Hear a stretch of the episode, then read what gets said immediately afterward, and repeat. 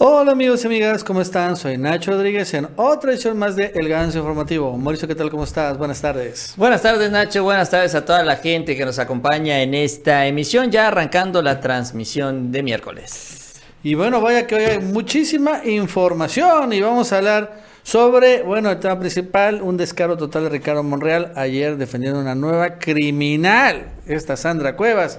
La verdad es que ya estamos todos hartos, también los senadores. Vamos a hablar sobre ese tema.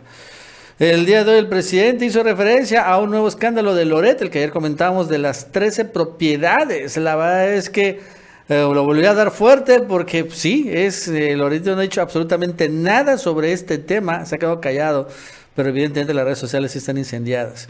Bueno, ayer fue detenido Jaime Rodríguez, el exgobernador de Nuevo León, pero ahora se sabe que todo fue un montaje, una caja china para esconder lo que está pasando en Nuevo León, que viene un aumento inusitado en los servicios públicos estatales. Ojo con el dato, y por cierto, es probable que hoy mismo salga Jaime Rodríguez, ¿no? Está sirviendo como caja china, como cortina de humo. Por cierto, allá en Estados Unidos han empezado a surgir fuertes problemas con gasolina, el gasolinazo. Les hace falta un quién es quién en las gasolinas, porque aunque ya bajó el precio del crudo, la gasolina sigue muy, pero muy alta. Arturo Saldívar, presidente de la Corte, pues medio opinó sobre el tema de Chumel Torres, se le complican las cosas a el neonazi Chumel, porque no lo voy a decir comediante, este, y las cosas pueden salir fuera de control, ojo con el dato. Por cierto, el día de hoy, unas insólitas mentiras de los medios de comunicación. Siempre mienten, pero hoy les voy a mostrar dos casos tremendos de unas mentiras que no la van a creer. Y bueno, el día de hoy, por cierto, hablando de medios, Epigmen Ibarra le dio una Epigmen Ibarra, perdón, le dio una nueva arrastrada a Ciro Gómez Leiva que también se está viralizando. Esto y más el día de hoy en el Gran Informativo. Así es, como siempre, mucha información en este espacio. Les invitamos que nos acompañen durante los próximos minutos en esta emisión del Ganso Informativo. También, como siempre, al inicio, les invitamos, si no lo han hecho, que se suscriban al canal. No se van a arrepentir. Les adelantamos esto y también les agradecemos mucho esos likes, esas manitas para arriba que nos ayudan mucho en estas redes sociales. Fíjate, Mauricio, que al inicio a mí no me convenció mucho la participación de Pigmen Ibarra con Ciro Gómez Leva. Pero ya lo he visto ya dos semanas y la verdad es que han sido muy buenas. Porque es padre ver el calladón de hocico de Epigmen Ibarra a Ciro Gómez Leva. La semana pasada y hoy, pero hoy fue mucho mejor. Porque la verdad es que sí se nota de entrada muy incómodo Ciro Gómez Leiva.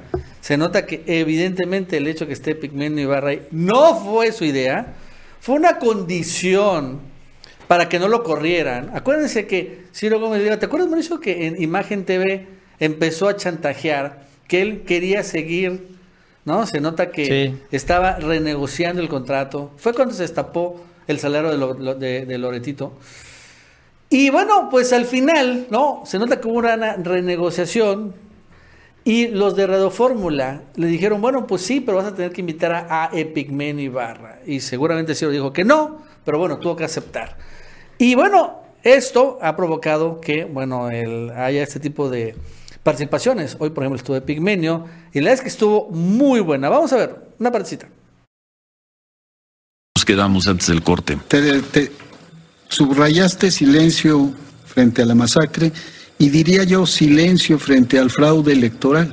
¿Cuál fraude electoral? 2006. ¿Cuál fraude? ¿Dónde está aprobado el fraude hay electoral? Hay muchas evidencias. No que hay la una prensa, sola evidencia, no hay una que sola. Que la prensa y se ya negó pasaron, siquiera a discutir. Aquí se discutió, aquí, Aquí- pasaron todos, ¿eh? Todos. Aquí- Aquí, pasaron todos y son 16 años, ¿dónde están las Otra evidencias? vez lo mismo Sí. de que viven atados al pasado. No, ¿Cómo viven a atados al pasado No, ustedes. ¿cómo se va a Ustedes entender? son los que viven ¿Cómo atados se al va a entender Sí. lo que vive este país si no se juzgan las causas de esta tragedia? ¿Cuáles causas? Si, si ¿Cuáles Felipe Calderón, causas? si Felipe Calderón ordena el despliegue masivo de tropas y el mátalos en caliente, lo que hoy vivimos, el asesinato del periodista hoy de uno más, dentro de una estrategia de asesinatos selectivos de periodistas de y en cadena de pequeños medios locales, eso sería muy distinto. Se empoderó al narco y se le convirtió en una sanguinaria fuerza de combate. ¿Y cómo se detiene eso? ¿Para qué se llega al poder? ¿Para qué llegas al poder si es para hacer un diagnóstico de lo que ocurrió en el No, pasado para y no corregirlo. Para transformar al país. Nunca ¿Y habían cómo? matado más periodistas que Para ir a las causas. Sí. ¿Qué es el problema central del narco? Que tiene dos cuestiones que han sido intocadas, que fueron intocadas cuando se declaró la guerra. Su capacidad logística, tiene dinero y armas raudales y tiene una capacidad inagotable de reposición de bajas. ¿Por qué? Porque ahí tiene a la población. ¿Qué tienes que hacer para destruir a un ejército? Tienes que cortar su logística y quitarle la base social. Y bueno, entre muchas cosas, pero esta parte, la verdad es que sí resonó mucho, se ha viralizado, en donde le dice el fraude electoral y Ciro Gómez dice, ¿qué fraude electoral? Dices, caray. No puede ser, ¿no? Porque eso es al final lo que, pues, no es que no quieran aceptar, pero saben que si lo aceptan, pues tienen que decir que aceptar que son unos mentirosos, patológicos. Y no lo van a hacer, pero sí, está interesante este tipo de cosas. Sí, sobre todo porque son los señalamientos que ahorita el presidente habla, ¿no? De estos medios, de estos periodistas, de los privilegios, ¿no? Que se les quitaron. Y, y pues la, como que la discusión ahí en Palacio Nacional sobre el tema es más vigente, más lo que está pasando ahorita con Loret, con lo que vemos que publican, y ahorita vamos a hablar también de las notas ridículas que mencionabas tú. Pero eh, esto viene, pues sí, desde hace tiempo y recordar el fraude es también recordar el papel de los medios, recordar cómo defendieron este resultado.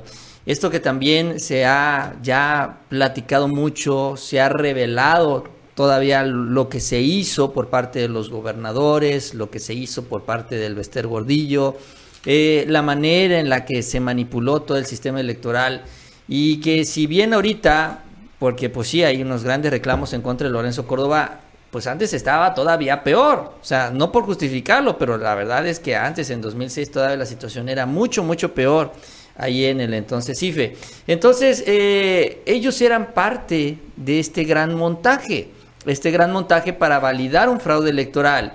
Y pues sí, no les gusta que se los recuerden, que los exhiban, porque hablar del pasado es hablar de estos pecados que ellos ya quieren olvidar que no quieren que se les cuestione, así como no quieren que se les cuestione ahorita, no, sé, no quieren que les, se les cuestione lo que hicieron antes, en años anteriores. Fíjate, Mauricio, es que es, es increíble, insólito. La verdad es que yo siempre digo, antes simulaban, ahora ni eso. Las mentiras que siguen, o sea, escribiendo. Yo no sé si, por ejemplo, a Ciro Gómez Leiva no le dio pena hoy este, decir que no hubo fraude electoral. No, yo no, no lo sé. O sea, porque a mí me daría pena que, por ejemplo, saliera eh, López Dóriga cuando diga, es que era un simulador el tren donde el presidente fue a supervisar a la IFA. Eso me daría pena, ¿no? O sea, que decías, oye, eres un mentiroso. Y la vez que, pues sí, la vez que sí mentí. Que me cacharan en la mentira. No sé. Mira, ve, voy a leerte una parte. Pena. Esta es una columna que escribe este, Salvador García Soto, donde, bueno, habla de los pinos, pero lo interesante, Mauricio, es esta parte última final. Chécate esta cosa increíble. O sea, no, no lo puedo creer. Dice, ahora que la inminente inauguración de la AIFA se ha vuelto prioridad nacional y que se organizan tours y acarreos en camiones para llevar a la gente a que conozca la flamante terminal construida por el ejército mexicano, ¿quién sabe qué tan cierto sea un mensaje que ayer nos hacía llegar un ex agente del CISEN? Quien asegura que dicho texto circula en chats de la Guardia Nacional. Ahí empiezan las cosas a pintar mal. Tratamos de verificar la veracidad de dicho mensaje, pero no hubo respuesta de las fuentes militares consultadas porque es una locura. Por lo que publicamos con toda la reserva del caso y dudando seriamente si las honorables Fuerzas Armadas que controlan la Guardia Nacional se prestarían a una maniobra tan burda como absurda. O sea, él mismo ya se está descalificando, pero ahí viene lo mejor. El mensaje en cuestión que afirman circula en chats de la Guardia Nacional dice, el jefe de la Guardia Nacional, Luis Rodríguez Bucio, dio la orden en todas las plazas de la Guardia Nacional que sean comisionados elementos para que asistan a la inauguración del aeropuerto, los cuales deberán llevar maletas como si fueran pasajeros y abordar aviones, los cuales darán dos vueltas al aeropuerto y fingir que son turistas regulares. ¿Qué? Quienes no acaten la instrucción serán dados de baja o arrestados. ¿Qué? O sea, ¿escuchaste bien? Que van a llegar elementos de la Guardia Nacional, se van a vestir de turistas, van a llevar maletas de nada, van a ir a documentarse, se van a subir a aviones falsos o no sé, dar dos vueltas, ¿no? Y después van a aterrizar. ¿What? O sea, es insólita esta mentira. Cuando leí me quedé anonadado de la tontería que ha publicado esto. Pero eso es lo que hacen mucho, ¿eh? Es increíble. Fíjate que es, ese mensaje o esa versión la había visto en redes sociales. Alguien la empezó a mover, la empezaron a manejar estas cuentas chafas, estas cuentas patito, eh, empujando esta, esta idea, ¿no? De un montaje en el día de la inauguración, de que iban a llegar los pasajeros, de que no eran pasajeros de verdad, sino pues elementos de la Guardia Nacional. Y es que eh, la verdad es que la inauguración en sí, ya la entrada en operación en sí del aeropuerto de Santa Lucía, ya eso derrumba, destruye todas las mentiras que estos mismos personajes estuvieron alimentándonos durante, que fue como un año y medio, ¿no? Lo que tardó la construcción del aeropuerto. Entonces, eh, desde que... Sí fue un tiempo récord, honestamente. Sí, la verdad fue muy rápido. Sí, por la magnitud de la obra. Eh, desde que, pues, no tenía dinero en primer lugar. ¿Por qué? Porque se tenía que pagar todo el aeropuerto de Texcoco. De que los amparos de Claudio X González, de que estaban los mamuts, porque también los mamuts, pues bueno, pues no se podía hacer un aeropuerto porque había restos de mamuts de que no le iba a dar tiempo, de lo que les ha encantado manejar la idea esta de que no pueden volar, operar los dos aeropuertos al mismo tiempo, el Benito Juárez y el aeropuerto de Santa Lucía. Desde un principio vienen diciendo, Obrador está construyendo un aeropuerto que no se va a poder abrir. Así lo decían, así lo aseguraban, así lo escribían, así como lo escribe García Soto. Es un elefante blanco y literal ahí se va a quedar cerrado. Sí, es increíble.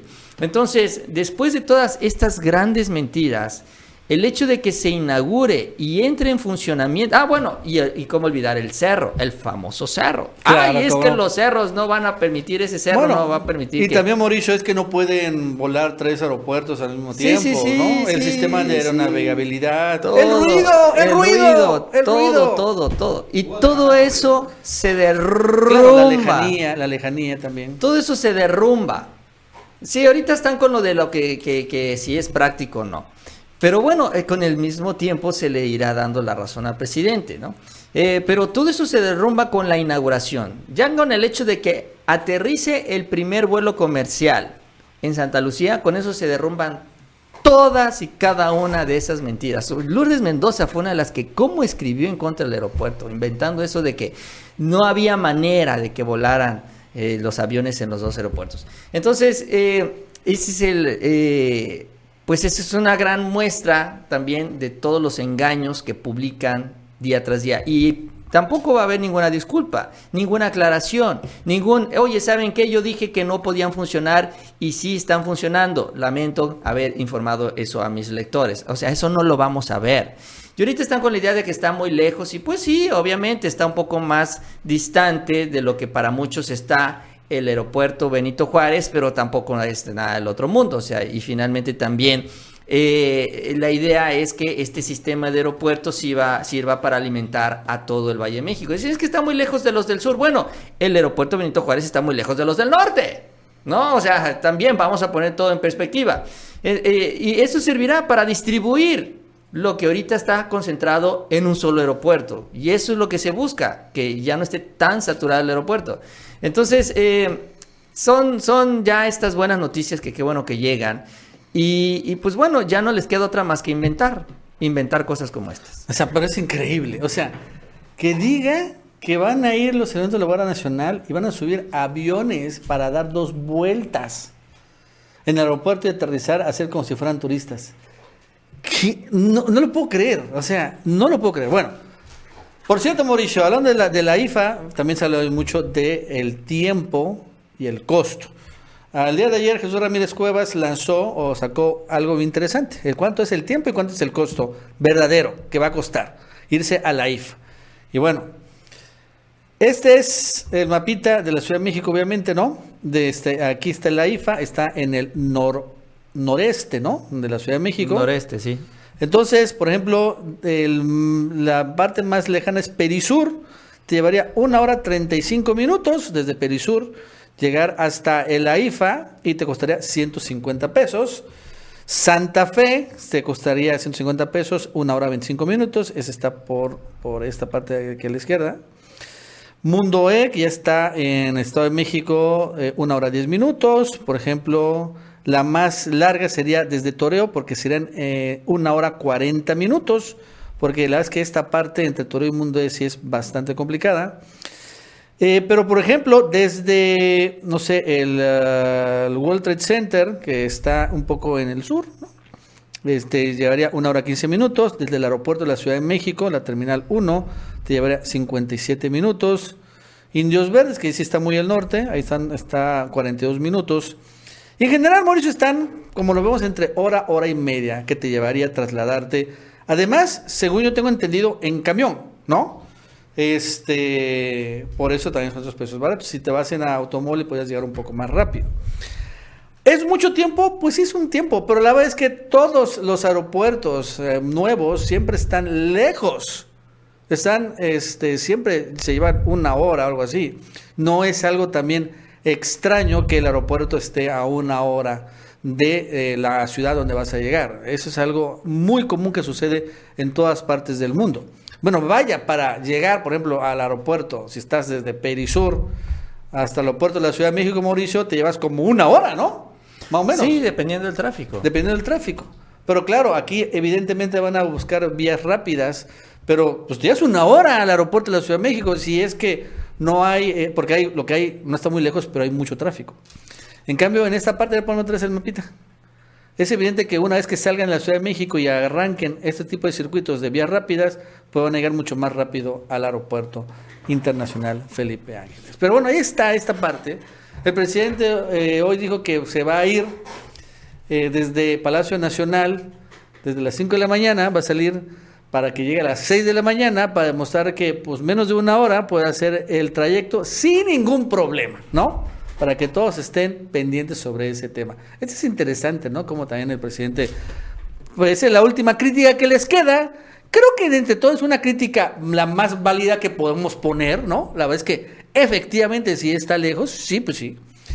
Pero es la última que les quedan. Y el presidente pues ya le va a decir, bueno, vamos a ver cuánto realmente tardo en llegar al aeropuerto y que todo el mundo esté claro. Sí, eh, pues eh, eso es, eh, no se puede negar, ¿no? La, distancia que se tiene a un nuevo aeropuerto y además también es una nueva rutina, tienes que conocer la ruta, tienes que medir los tiempos. Eh, dependiendo de la ubicación en la que te encuentres en la ciudad, te va a quedar más cerca o más lejos.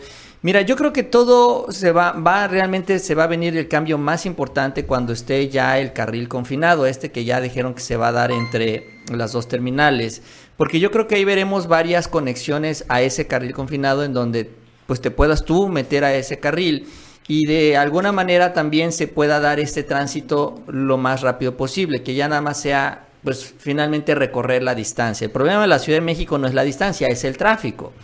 Y aunque esté más cerca el aeropuerto Benito Juárez, si hay más tráfico, eventualmente te va a tomar más tiempo llegar al Benito Juárez que llegar al de Santa Lucía. Esto dependerá de las vialidades, que ese es el compromiso también que ha hecho el presidente Obrador. Aunque no depende nada más del gobierno federal, ahí entra el Estado de México y también en- entra también parte del gobierno de Claudia Sheinbaum. Pero esto es algo que iremos viendo gradualmente. Tanto ya la finalización de estas vialidades, toda esta obra de infraestructura adicional, el tren también que va a estar contemplado, va a llegar a Santa Lucía, no hay que olvidarnos de esto también. O sea, va a haber muchas maneras de reducir este tiempo de transporte.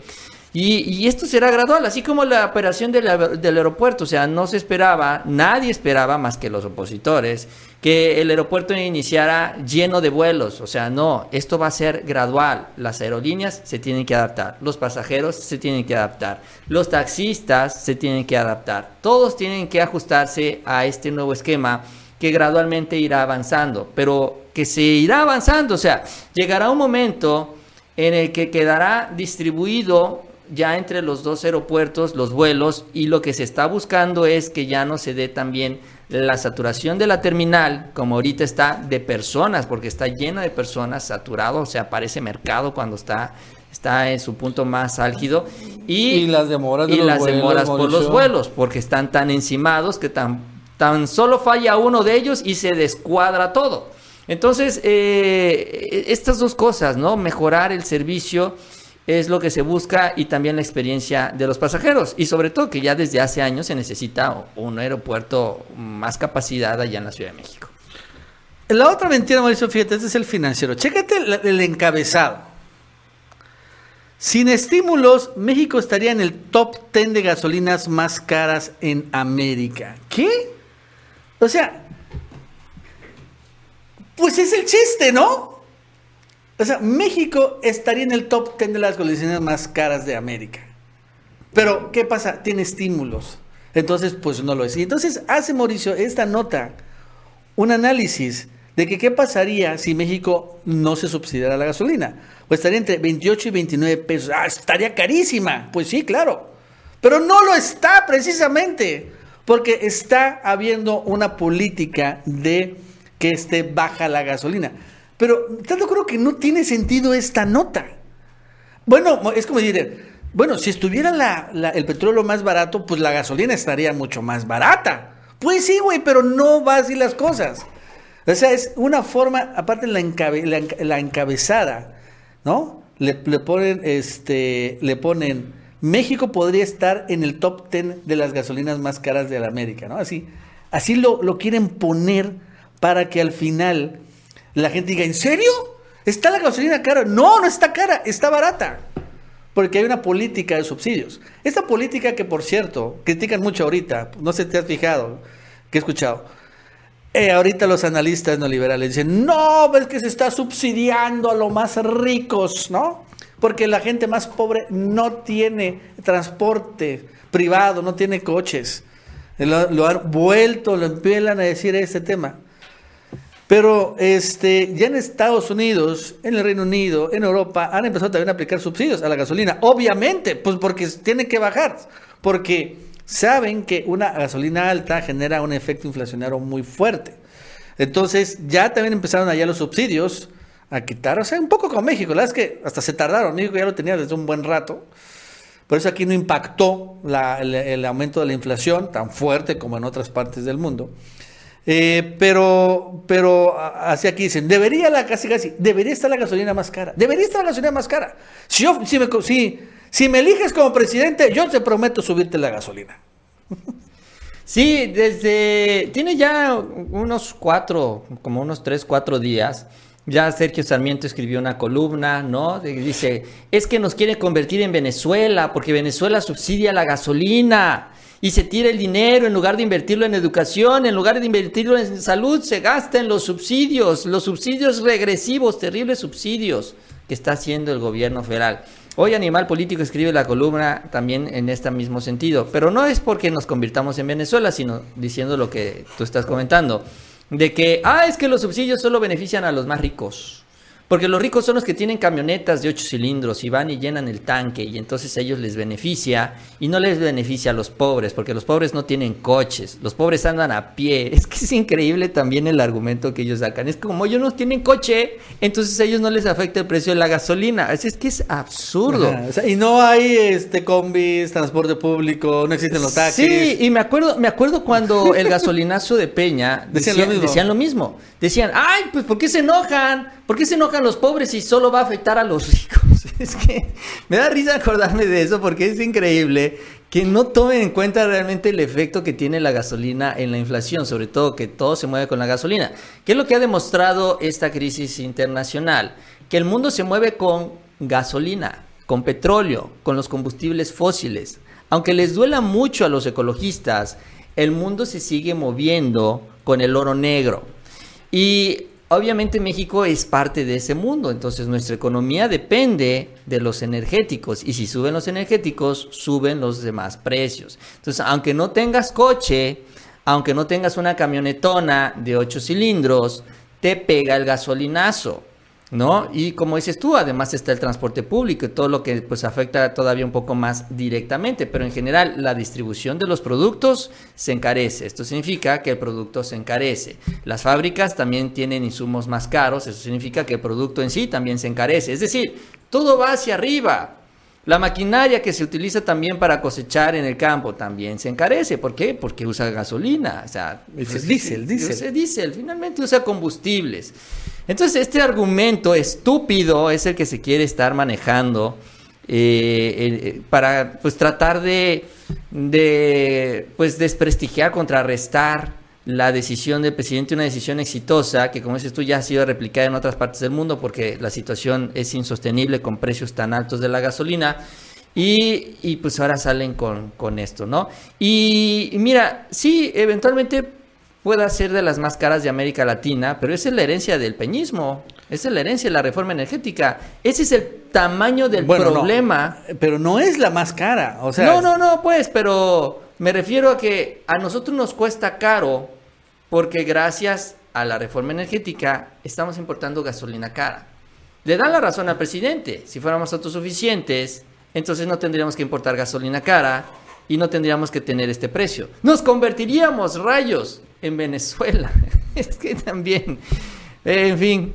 Pero Venezuela tiene eso, la autosuficiencia, y puede darse el lujo de vender gasolina muy barata. Sí, bueno, ya no tiene autosuficiencia, pero bueno, lo cierto es que eh, es, es la forma, o sea, es que honestamente ya se están pasando, se están pasando de mentirosos, es increíble. Es como ahorita veo siempre lo de Ucrania, las notas de Ucrania y de Rusia, es insólito ver, leer la prensa estadounidense y todo lo que dicen es mentira, es increíble. Y si bien los medios rusos, que todavía se pueden ver por ahí, hay que, hay que ser un poco creativos, pero sí se pueden ver. Sabes que están sesgados, obviamente, si lo está pagando el gobierno ruso, pero no dicen tantas mentiras. Honestamente intentan ser hasta de lo más objetivo, sesgado pero objetivo. Es insólito ver las mentiras estadounidenses, tremendas. Por ejemplo, hace unos días, ¿te acuerdas que hubo un, una- supuestamente un ataque a un hospital? Salieron unas fotos de unas mujeres embarazadas. Entonces, pues las mujeres embarazadas después salieron, dijo, no, no, pues que esto todo es un montaje, esta chava que salió pues es una influencer de Ucrania y no ni embarazada. Y después sale el, el Wall Street Journal o el New York Times, ¿qué creen que se murió la, la pobre mujer y su bebé? Pero había salido la embajada de Ucrania, había sacado las fotos de la, la misma mujer con su bebé ya nacido. Entonces, ¿qué? O sea, es increíble. Pero bueno, no puedo poner porque esas cosas sí, la es que sí las quitan. Por cierto, Mauricio, hoy el presidente Joe Biden, hablando de la gasolina que estamos aquí, saca este tweet, ¿no? De la, del precio de la gasolina y cómo son, igual ahí en Estados Unidos, unos hijos de la fregada. Ese es el precio, la, lo gasolito del crudo, que efectivamente ha venido cayendo en los últimos días, ¿no? Pero el precio de la gasolina, que es el- la, rojita, se ha mantenido arriba. Entonces dice el propio Joe Biden, oye, ¿cómo es posible que hace, hace unos días el precio del crudo estaba en 120 dólares por barril y el precio de la gasolina estaba en 4.11 o algo así?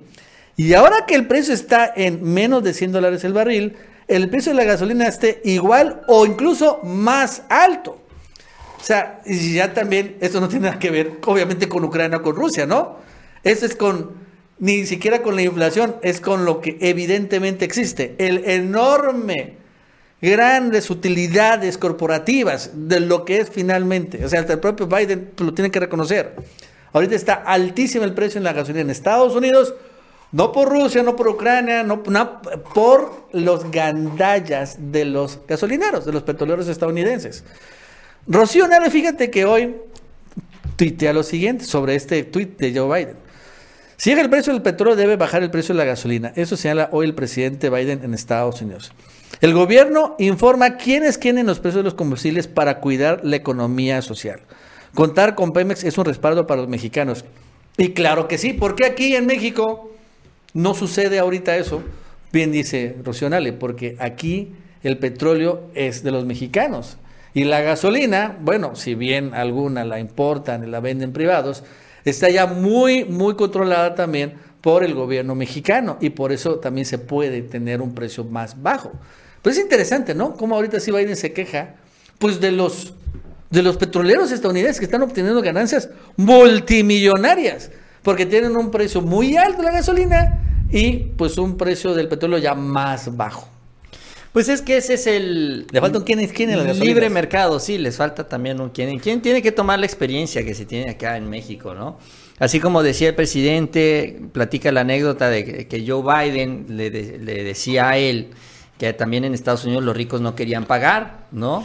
que le explicara, que le ayudara también a que los ricos en Estados Unidos pagaran, así como los está obligando a pagar aquí en México. Y cuando el presidente Obrador habla de estos ricos, habla de estas empresas, dicen, ay, es que el presidente populista ahora está en contra de la inversión privada. No, es que son bien gandallas. Y eso es lo que también se dice, ellos van por la ganancia. Lo mismo sucede con las empresas eléctricas. Esto también lo que se ha mencionado hasta el cansancio con esta discusión de la reforma eléctrica. Las empresas no están ahí para cuidar a los mexicanos. Las empresas están para hacer negocio y cuando se va la luz, quien entra quite la Comisión Federal de Electricidad, como sucedió cuando se dio la helada en Texas. Y eso es lo que está viendo Biden allá y lo que se está viviendo en los Estados Unidos, donde ahí tienen el control las empresas. Si las empresas no quieren bajar la gasolina, no hay manera de bajarla. Acá en México hay un mayor control porque Pemex es el mayor distribuidor de la gasolina en el país. Y cuando seamos autosuficientes, pues todavía tendrá más fuerza. Digo, existe la opción y tienen la posibilidad las empresas privadas de importar su combustible.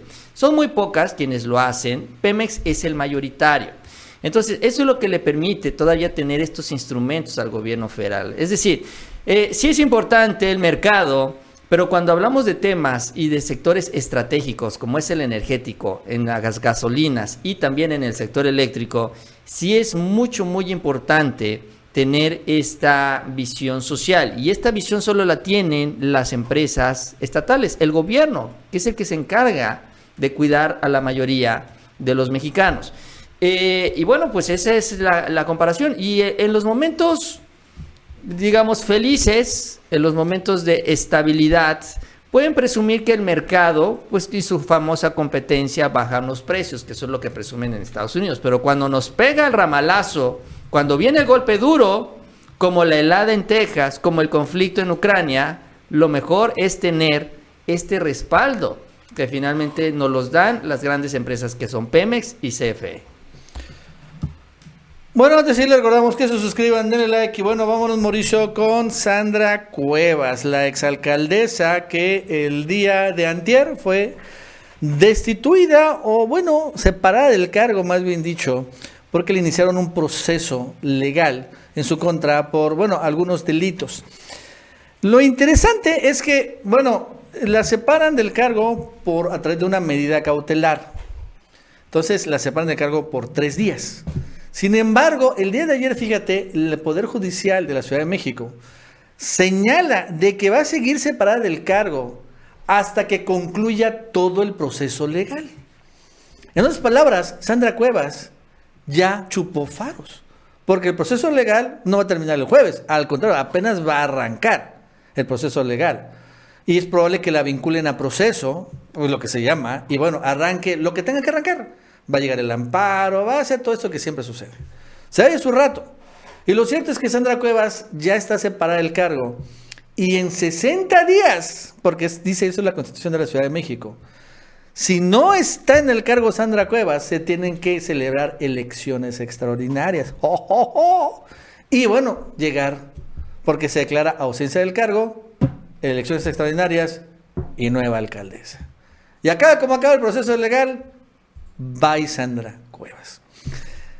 Ayer salió Monreal, oh sí, ya se ha tardado, a defender a otra criminal, a Sandra Cuevas. ¿No? Como sucede con este del Río Virgen, porque Monreal, pues es lo que es, es el abogado de los criminales, es un abogánster, ¿no? La es que sí. Este, y bueno, pues vamos a escuchar lo que dijo, porque se lanzó fuerte contra Sheinbaum. Yo creo que eh, ese tema eh, hay un exceso y me parece que abusaron de esta circunstancia. Nunca que yo recuerde había pasado eso en la Ciudad de México.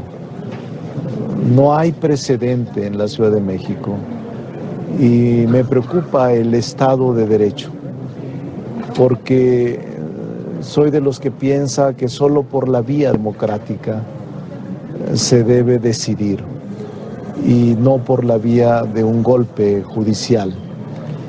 Creo, yo no creo en eso y por eso soy hombre de causas. Creo en la justicia, creo en que debemos proteger y ayudar a los perseguidos políticos. creo, creo y, tengo convicción de que tenemos que ayudar a los desvalidos.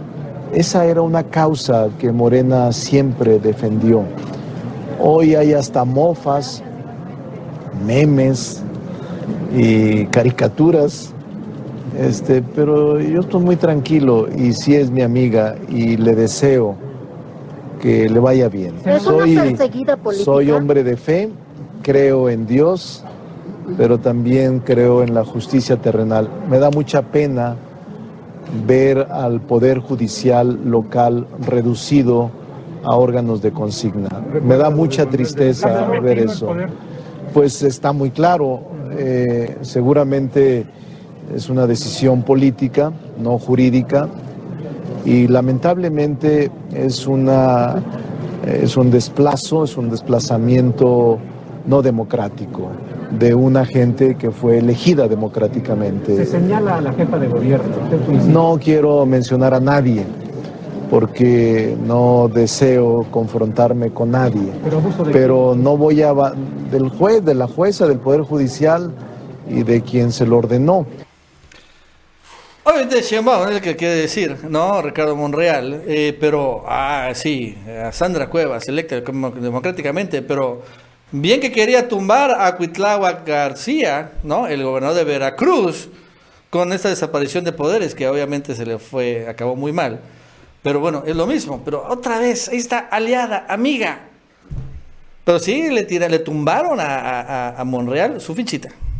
Sí, la verdad es que Sandra Cuevas resultó ser todo un personaje fuera, fuera de todos los, ¿qué se puede decir? No solo del estándar, ¿no? De un político sobrio y relativamente comprometido con la gente, sino también la manera en la que utilizó el poder en la Cotemoc, porque pues parece ser que ya terminó su historia como alcaldesa, vamos a ver qué dicen las autoridades.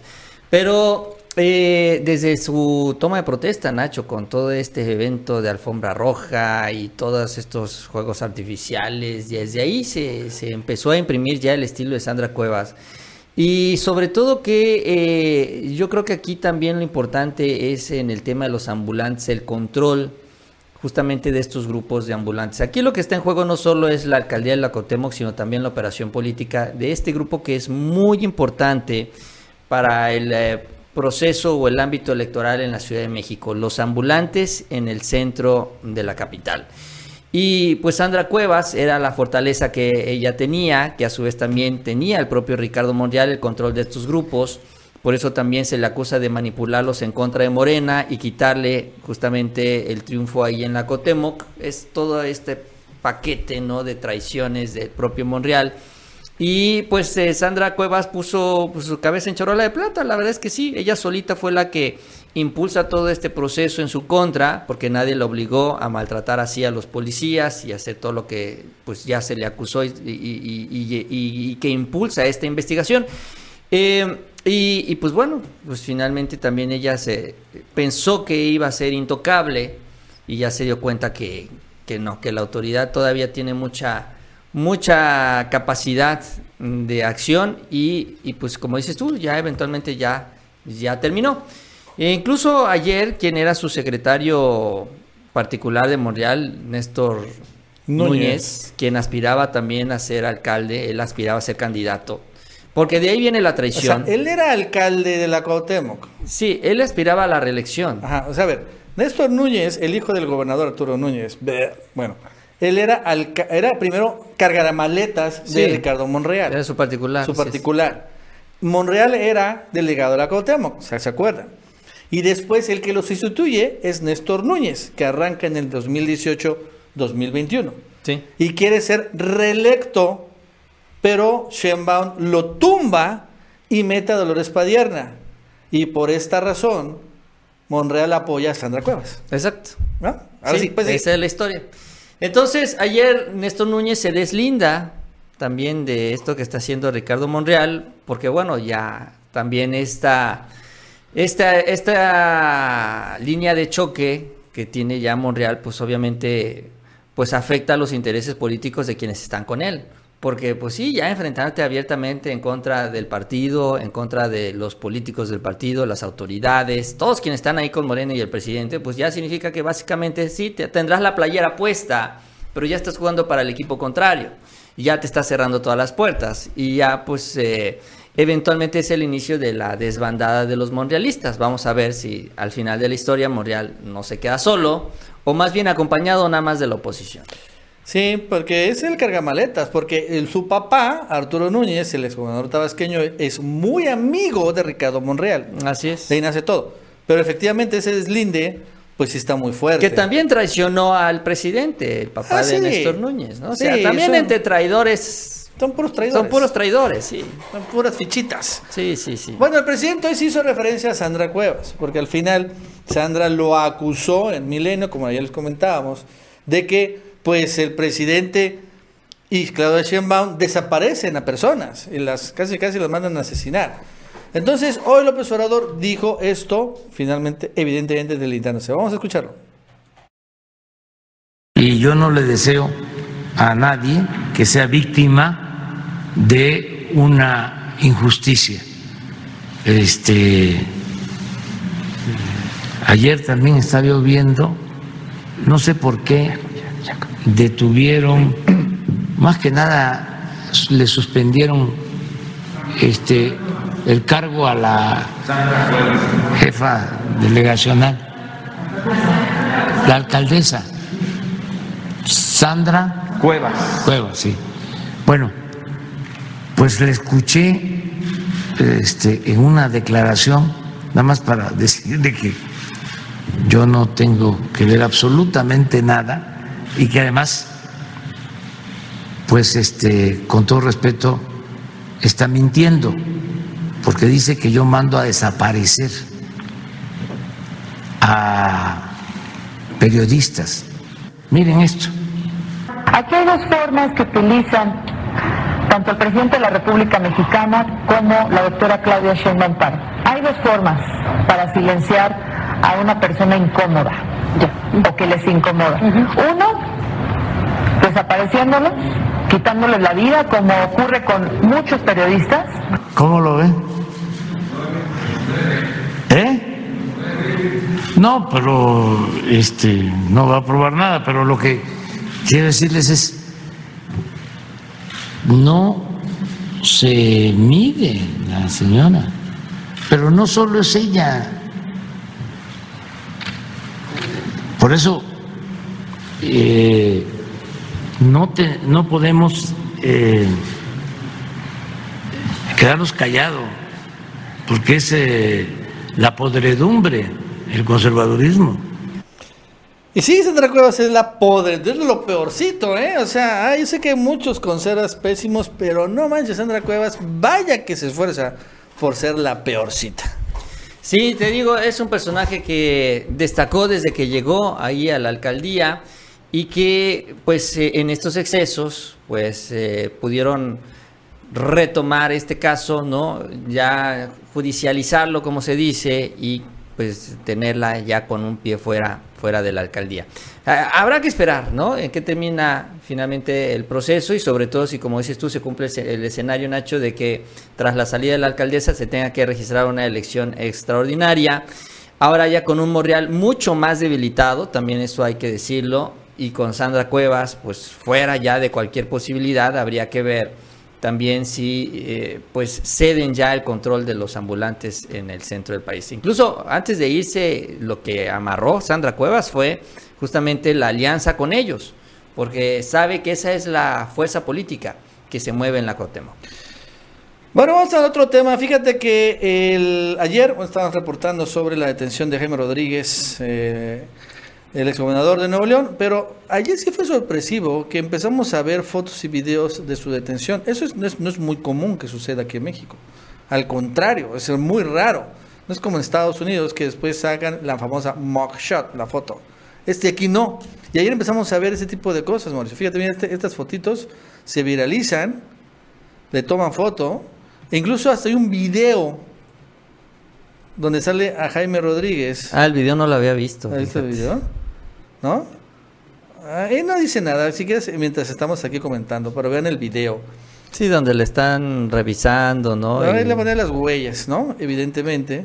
Este, en algo que es sumamente extraño que veamos que suceda con cualquier eh, detenido, incluso con delincuentes eh, del narco. No es Sí, con los capos, sí. No es común ver este tipo de imágenes, ¿no? Este, eh, y incluso antes, con Calderón, sí, eran detenidos y presentados de manera muy espectacular, pero nunca veíamos cómo entraban a la cárcel.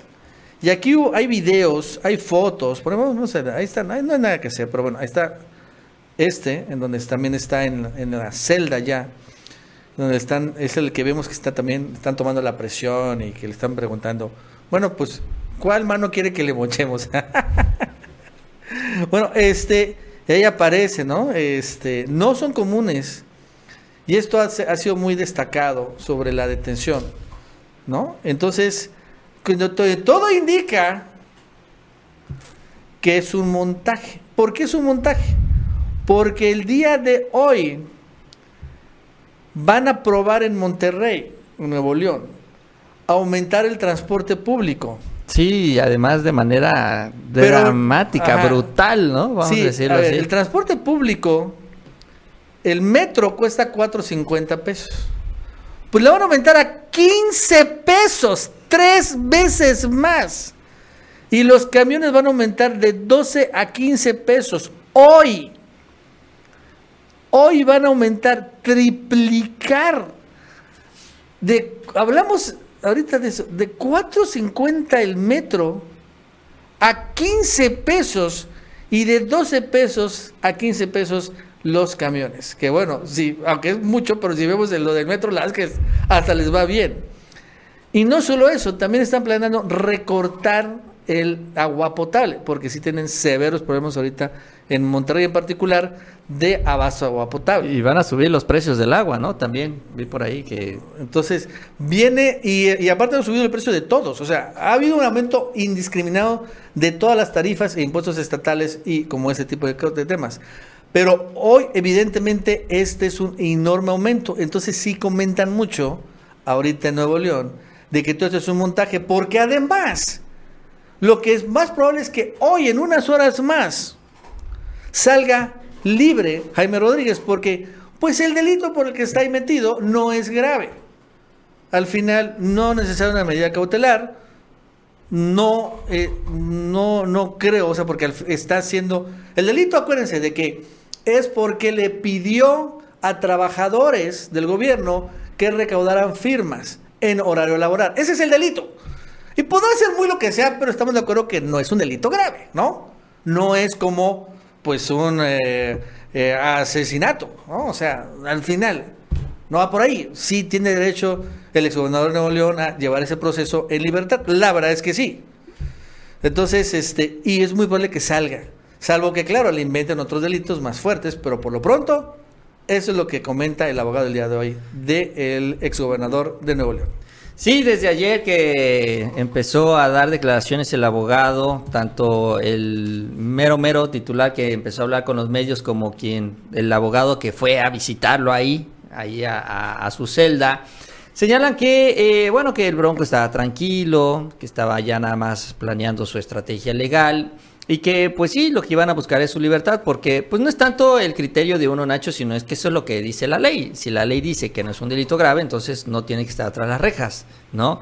Sin embargo, lo que también vienen mencionando es que hay una serie de investigaciones y que eventualmente por aquí puede venir la jugada de Samuel García. Porque bueno, ya quedó confirmado que todo esto pues surge allá de las autoridades estatales.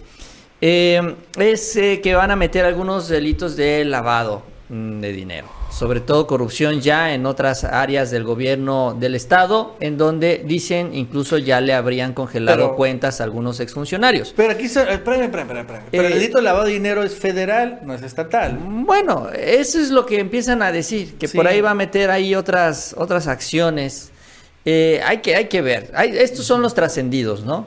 Pero que eventualmente también hay más acusaciones en contra del Bronco y que eventualmente por ahí se tenga este delito grave que es el que se está buscando para tenerlo tras las rejas. Pero sí, originalmente con esta acusación que se tiene, en teoría el Bronco debería de estar fuera en unas próximas horas y, y, y sí sirve para tapar este, este anuncio que va, va a golpear muy duro ahí en, Nuevo León y le va a pegar muy duro. Yo no sé qué piensa Samuel García, si piensa que la gente nada más va a ver un, un mensaje de Instagram y se va a olvidar de su cartera cuando se suba al metro, cuando agarre los camiones, cuando abra la llave y no le llegue agua. O sea, yo no sé si él piensa que la gente va a decir, ah, sí, pero mira qué bonito se ve el bronco en Instagram. O sea, no sé qué pasa por su cabeza, pero no creo que realmente lo ayude mucho. Acuérdate también, esto sucedió con Eduardo Medina, lo dijimos la vez pasada, ¿no? Donde también a él lo detienen y también filtran las fotos eh, de estas con, con la señal, con la signalética, como el mugshot, como dices tú. Y salió horas después. Incluso ahí, exacto, salió horas después. Y Eduardo Medina Mora también, creo que incluso hasta presentó una queja. No, No, no, sé si la Medina, presentó. Rodrigo Medina. Rodrigo Medina, perdón, Rodrigo Medina. eh, que sí reclamó, dijo que no habían respetado sus derechos y privacidad por difundir y filtrar esta foto. Es que también, la verdad es que los gobernadores de Nuevo León son tremendos, ¿eh? No les preocupa ni les ocupa nada de eso. Y va para Samuel García porque en unos años lo vamos a ver igual, ¿eh? Porque Samuel trae una cola larga, pero larga que da miedo. Sí, la verdad es que viendo, o sea, a ver, estás Rodrigo Medina, Jaime Rodríguez, que tampoco es una blanca palomita, la verdad es que sí me hace la cárcel, pero creo que esta no es la condición. Y Samuel García, sí, pobre Nuevo León, tenido puros gobernadores muy malos, demasiados malos.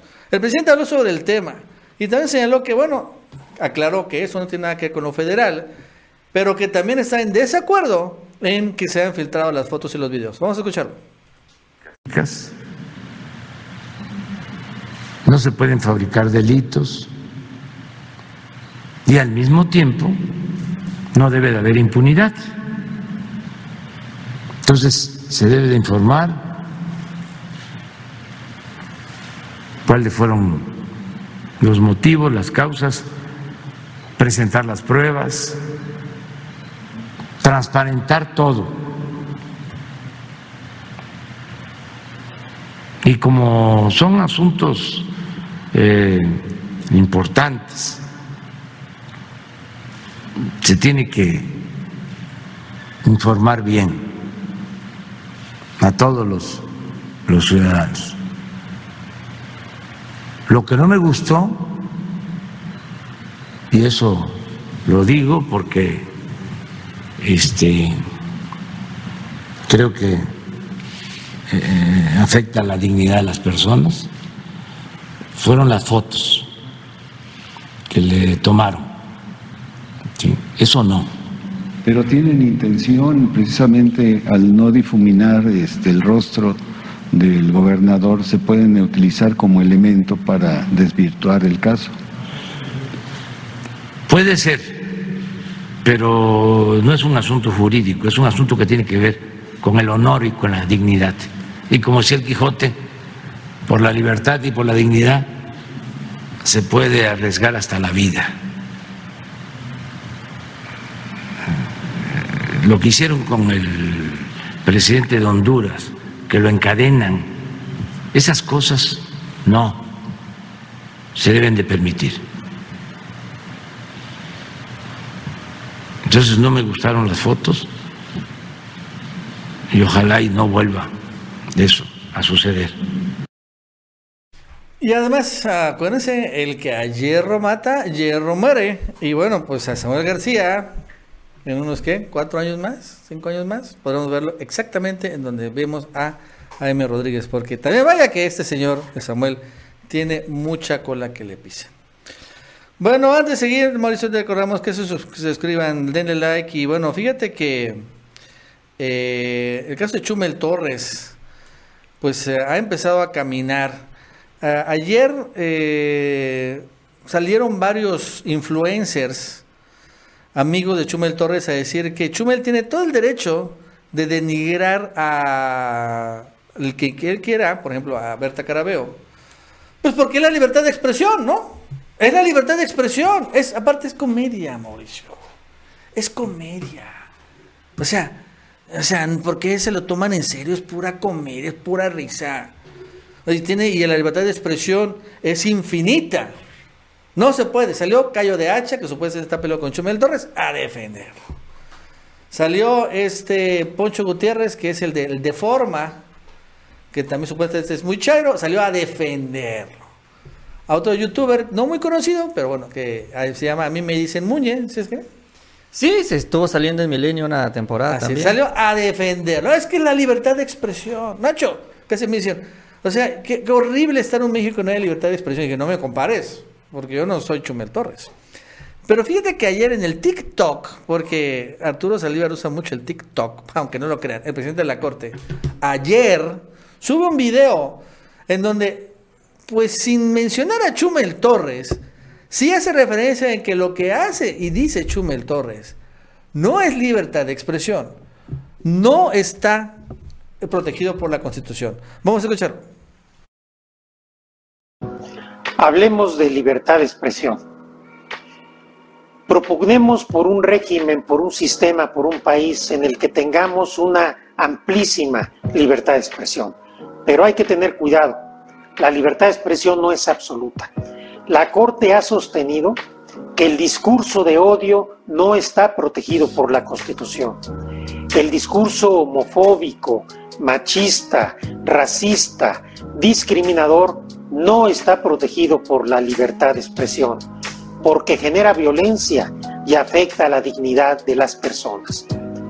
Un régimen constitucional parte del supuesto del respeto de los derechos y la dignidad de todas y de todos, de tal suerte que avancemos hacia un país con libertad de, expresión robusta, que siga siendo el pilar de la democracia, que genere debates sólidos, intensos, fuertes, pero siempre con el respeto que implica el no generar un discurso de odio, porque estos discursos al final del día provocan violencia y la violencia nunca puede ser el camino para resolver y discutir nuestras diferencias. Saludos. Interesante, ¿no? Lo que dijo Arturo Saldívar. Sí, los límites de la libertad de expresión, porque sí ahora empieza una defensa de Chumel Torres, ¿no? Tratando de decir que hay una censura o que se le intenta censurar. Eh, y, y, pues no, realmente aquí lo que se busca es que este discurso de odio, porque eso es, eso es lo que, a lo que se dedican, ellos se dedican a sembrar o a buscar que la gente se moleste en contra de los seguidores del presidente, o sea, el ciudadano que, eh, vamos a decirlo así, está dudoso o incluso es de la derecha, que termine rechazando, que se termine peleando. Dicen que el presidente polariza, pero los que realmente polarizan, terminan polarizando son ellos, son los chúmeles torres, con los adjetivos, con el tono con el que utilizan las palabras y se dirigen a las personas, sobre todo de manera despectiva, como ya lo aquí lo transmitimos, se refirió a la senadora de Chihuahua, también de su propio estado. Entonces, puedes estar o no estar de acuerdo. No, eso es mucho, muy válido. Aquí no estamos de acuerdo con los chayoteros ni nada de ellos.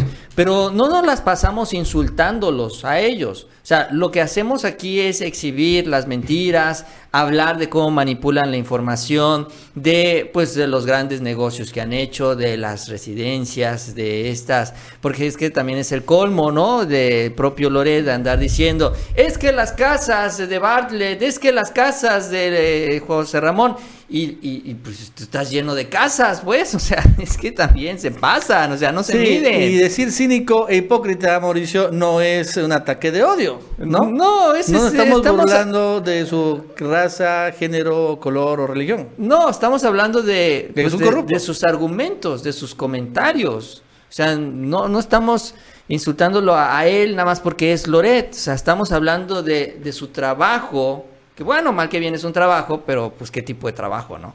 Eh, entonces, eh, pero aquí ya cuando de plano te sientas a decir cosas, insultos en contra de la persona, ¿no? O sea, ya también es, es, otro nivel de, de- argumentos que son los que señala el propio Arturo Saldívar.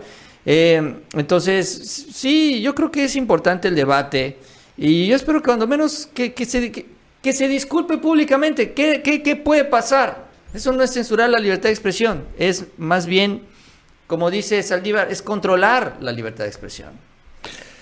Pues sí. Acotar, acotar hasta dónde puede llegar y dó- dónde no puede llegar. No, la verdad es que, pero sí, Chumel, ay, piensa que es por broma, pero las cosas se van muy en serio. Bueno, vamos a otro tema.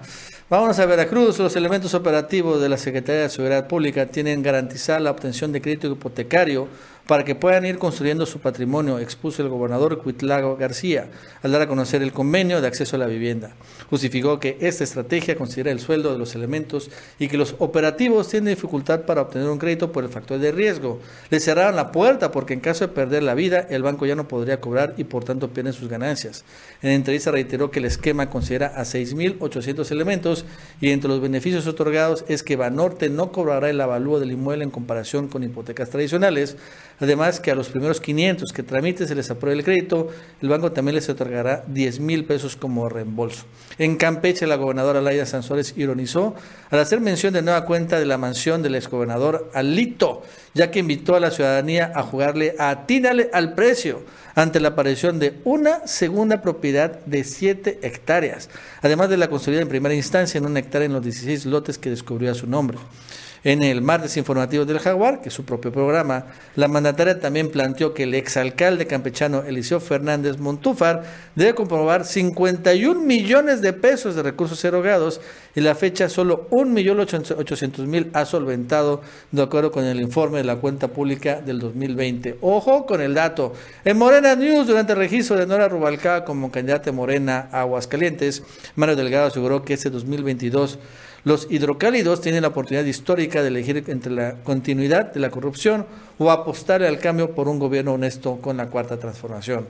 Estamos muy contentos. Para nosotros es un día histórico venir a registrar como candidata a Nora, una mujer extraordinaria que ha dedicado toda la vida a su lucha por el magisterio, por la justicia, por su tierra y que fundó junto con López Obrador un movimiento que hoy es una revolución pacífica, declaró. Por cierto, les comento que el día de ayer entrevisté a Nora Rubalcaba para El Chapucero. Está la entrevista ya en mi canal El Chapucero con la candidata a Aguascalientes. Y así vamos a ir también todo este año entrevistando a los candidatos de Morena. Bueno, amigos y amigas, eso es todo por el día de hoy. Gracias por seguirnos en otra edición más de El Ganso Informativo. Así es, antes de irnos, les invitamos que se suscriban al canal. También les agradecemos mucho esos likes, esas manitas para arriba que nos ayudan mucho en estas redes sociales. Y que tengan un muy buen día y nos vemos mañana.